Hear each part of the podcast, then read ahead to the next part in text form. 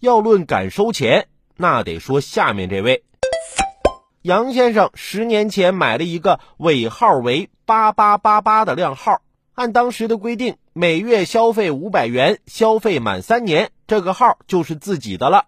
杨先生按规定用满三年，拿到号码后就开始用几十元的套餐。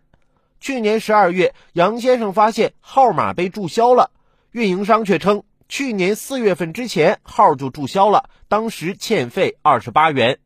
按照现在的收费标准，八八八八的靓号必须先预存两万元话费，每个月消费八百元，消费二十年，也就是累计消费十九点二万元，号码才能重新要回。按照公开的说法，通信号码一般欠费超过三个月就将被运营商回收，也即通常所说的注销。为了提升手机号码资源的使用效率，这个做法应该说是合情合理的。但需要注意的一个问题是，在对手机号码进行注销之前，运营商是不是应该进行事前提醒？但杨先生称，并没有收到任何欠费停机的通知，就被直接销号了。如果属实，那么这一做法就显得过于粗暴。更令杨先生无法理解的一点是，该号码此前按照每月消费五百元。且消费满三年，执行完了靓号消费协议，而这次重新申请又得按照新的靓号资费标准进行，这里的合理性确实存在疑问。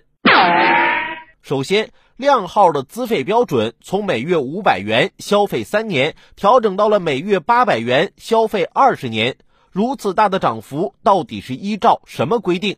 在执行了原有套餐协议后，杨先生的靓号因少量欠费被粗暴注销，运营商是否是因为靓号不缺市场需求就采取了区别对待？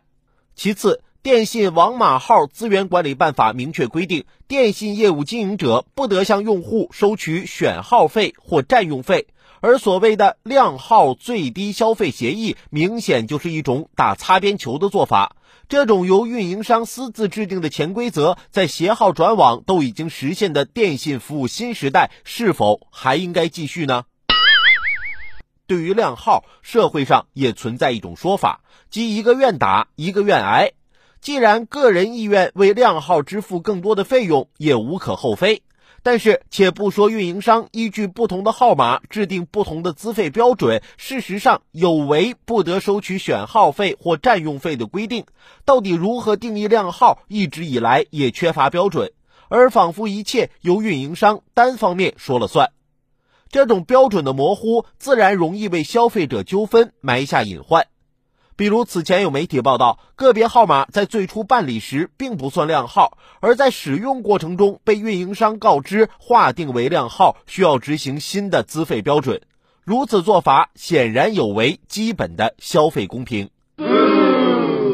由于电信行业非完全的市场竞争领域，相关企业制定的规则本应该受到更严格的审视。携号转网的推出，实际上也就是要对消费者权益保护有更公平的保障。在这一背景下，靓号问题也是时候应该更规范的管理了。正如此次事件所示，靓号收费多寡是其次，关键是企业对于相关规则的制定是不是经得起既有规定的推敲，又能否只由运营商说了算。